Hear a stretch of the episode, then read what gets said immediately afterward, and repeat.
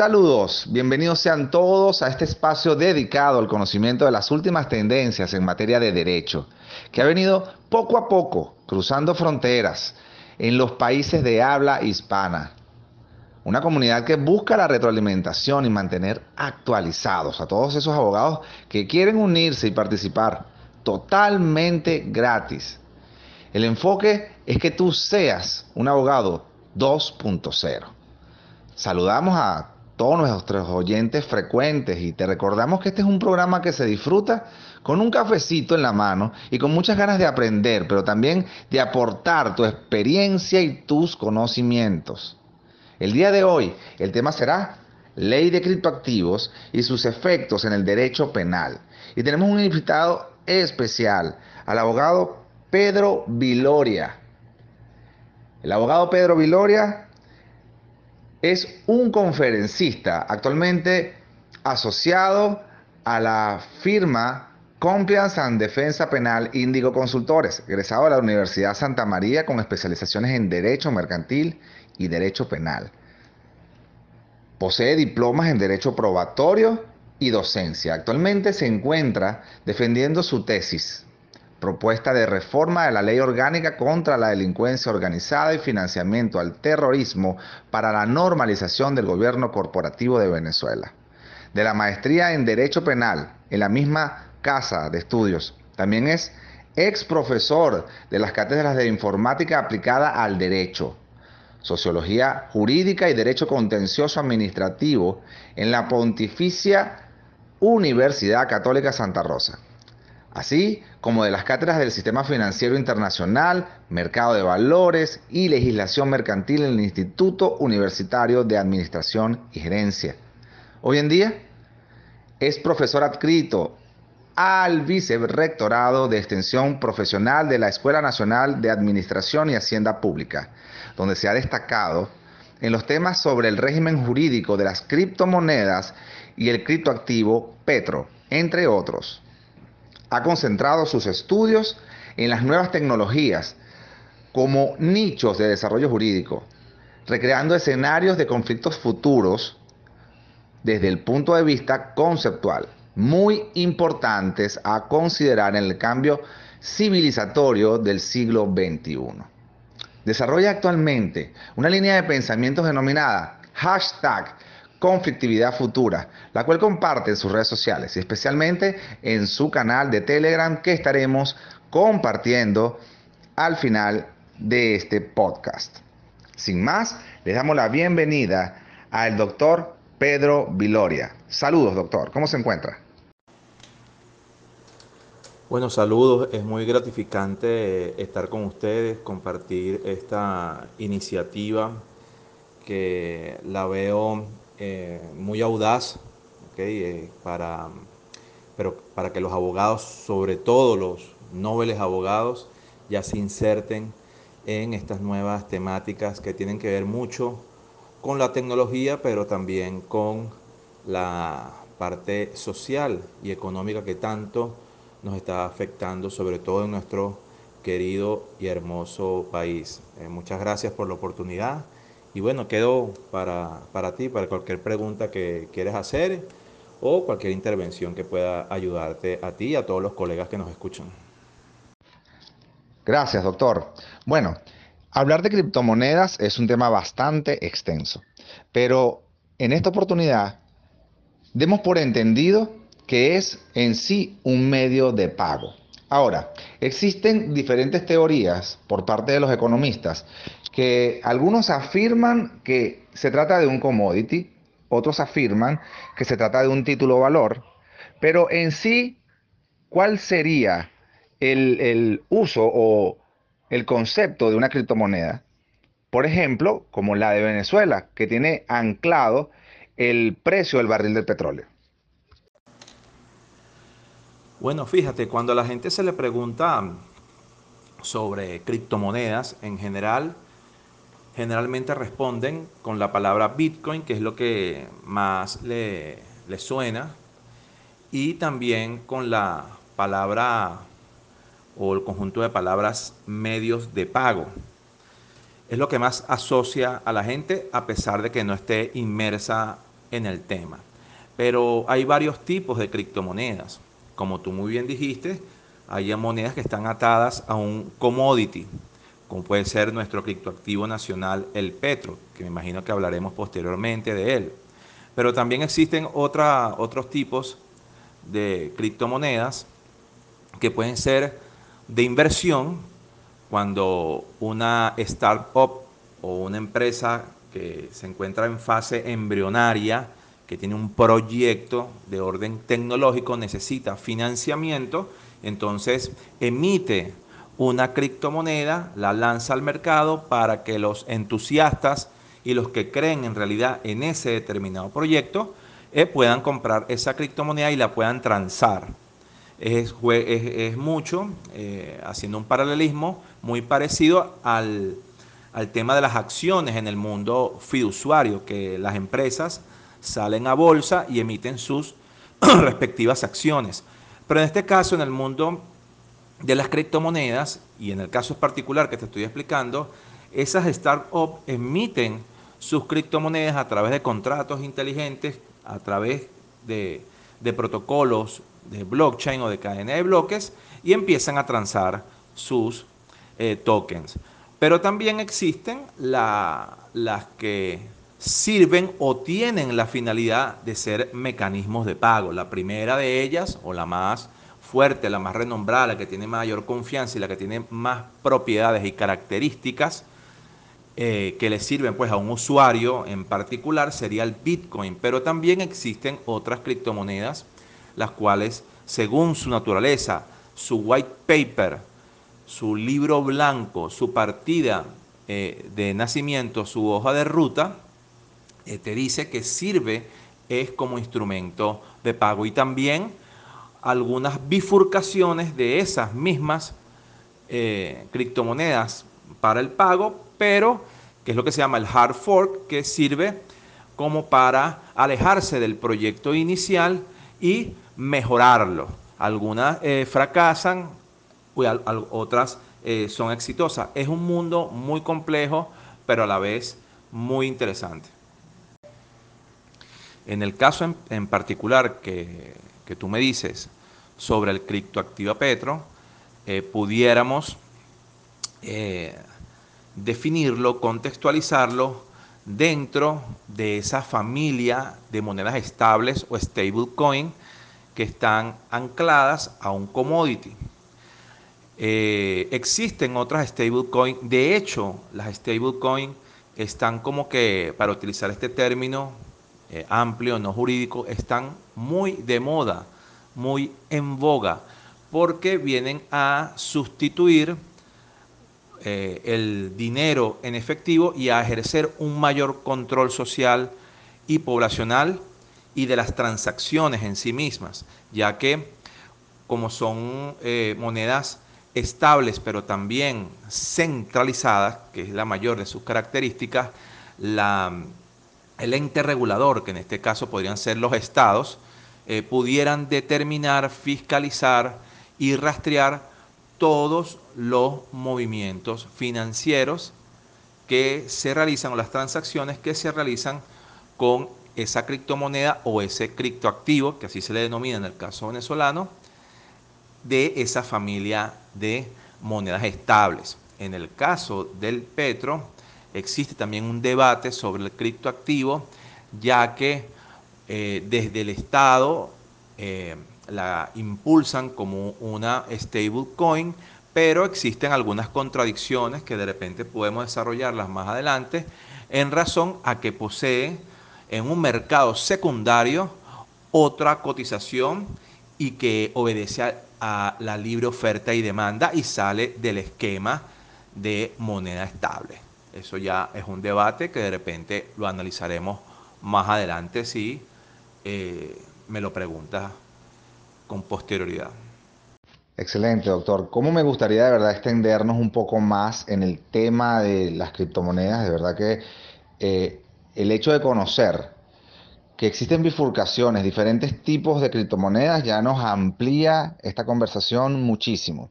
Pero yendo a un punto específico. Las criptomonedas como tal no se mueven en el sistema financiero tradicional.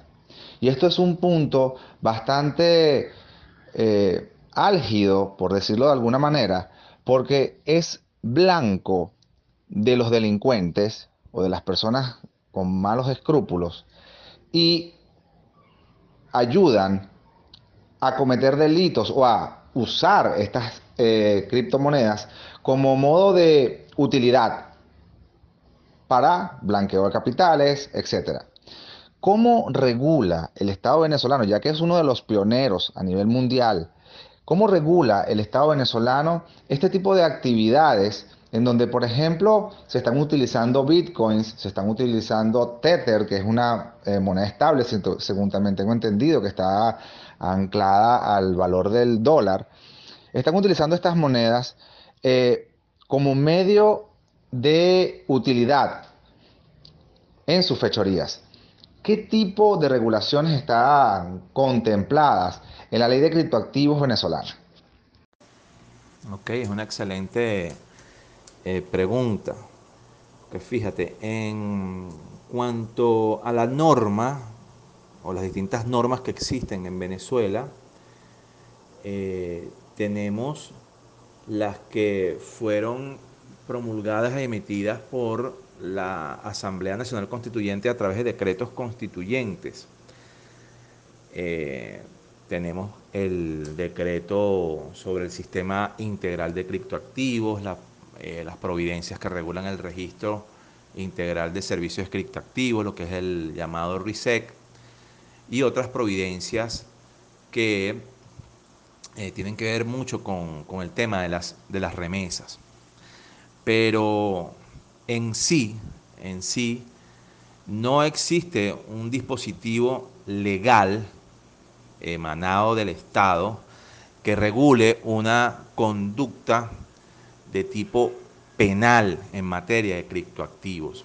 Esa siempre la vamos, la vamos a encontrar o vamos a tener que asociar de manera análoga o, de forma complementaria con otros dispositivos legales, que pudiera ser la ley orgánica eh, de, contra la delincuencia organizada y financiamiento del terrorismo, puede ser eh, una, eh, también nuestro código penal, la ley de delitos informáticos y bueno, cualquier otra ley de carácter penal ya que si, eh, si estas conductas eh, delictivas utilizan ya estos instrumentos, bueno, ya ahí empieza como que esa, esa mixtura o ese concurso que va a existir a la hora de una eventual imputación. En cuanto a, la normativa eh, emanada de, de la ANC, los llamados decretos constituyentes, eh, solamente se sanciona a, nivel eh, del ámbito penal a todas aquellas personas, bien sean naturales o jurídicas, que atenten es contra el sistema nacional de criptoactivos, contra sus protocolos, contra su software, contra sus monederos. O sea, todo ese sistema eh, de criptoactivos, si viene una persona y atenta con ellos, impide su normal funcionamiento, ahí sí vamos a encontrar eh, esos tipos eh, penales. Pero vamos a, ejemplificarte un, poquito esto y también para la, para la audiencia. Em, en el caso pues del, lo que llaman el lavado, aquí es legitimación eh, de capitales, tenemos pues delincuentes que, que, a través de grupos estructurados pudieran estar involucrados con, ese tipo de conducta y utilizando ese tipo de herramientas en razón a las características de la criptomoneda, porque si es una criptomoneda que es centralizada con un amplio margen de rastreo, eh, a no ser que sea un delincuente aficionado, no creo que la vaya a utilizar para lograr su cometido. Tiene que ser una criptomoneda que posea unas características o propiedades muy singulares, entre ellas la privacidad o el anonimato o, su fácil portabilidad, para que entonces encaje dentro de un esquema criminal o delictivo, que vuelvo y te repito, sirva como medio para cometer esos delitos de delincuencia organizada. Entonces hay que tener mucho cuidado con esa situación. Claro está, hay otros delitos que están enmarcados sobre todo en la ley de delitos informáticos que ya empiezan a utilizar estos instrumentos denominados eh, criptomonedas. Eh, por, por, ejemplo, cuando hablamos del phishing, que, bueno, es cuando las personas se disfrazan de alguna autoridad, bien sea un banco, el Estado o alguna empresa de renombre, o también están utilizando personalidades del mundo del deporte, del mundo artístico, para eh, recabar eh, algunos datos eh, sensibles, usuarios, password, contraseña, para poder acceder a, en este caso, pues a los monederos. O también, bueno, utilizando la astucia, artificios, el engaño, para inducir a, cualquier persona, sobre todo hay muchas víctimas que es la tercera edad, a inducir al error a ese tipo de, personas para que hagan tal o cual transacción con las criptomonedas ofreciendo eh, eh, tipos de cambio que, no son los que se encuentran en el mercado, ni siquiera los que están pues eh, planteados o plasmados en las distintas casas de cambio y entonces inducen el error a la, víctima o, a la persona. Entonces fíjense cómo empieza el mundo de la delincuencia a desarrollarse y a tomar partido de estas herramientas. También se da el caso de que, como bueno, todos tenemos, o la mayoría de las personas estamos conectados al Internet a través de dispositivos que están eh, casi que adheridos a nuestro cuerpo, forman parte ya de nuestra anatomía y están constantemente monitoreados pues, por, por nuestros ojos, por nuestro cerebro, y estamos pendientes de cualquier información. Eh, recibimos muchas, muchas ofertas, pues cuando uno, entra a una red social eh, es bombardeado por ofertas engañosas con todas estas características que, que te hablé con, anterioridad, eh, utilizando esos mecanismos de engaño, pero utilizan una, una palabra que también está muy de moda, un término del mundo financiero que es el trading.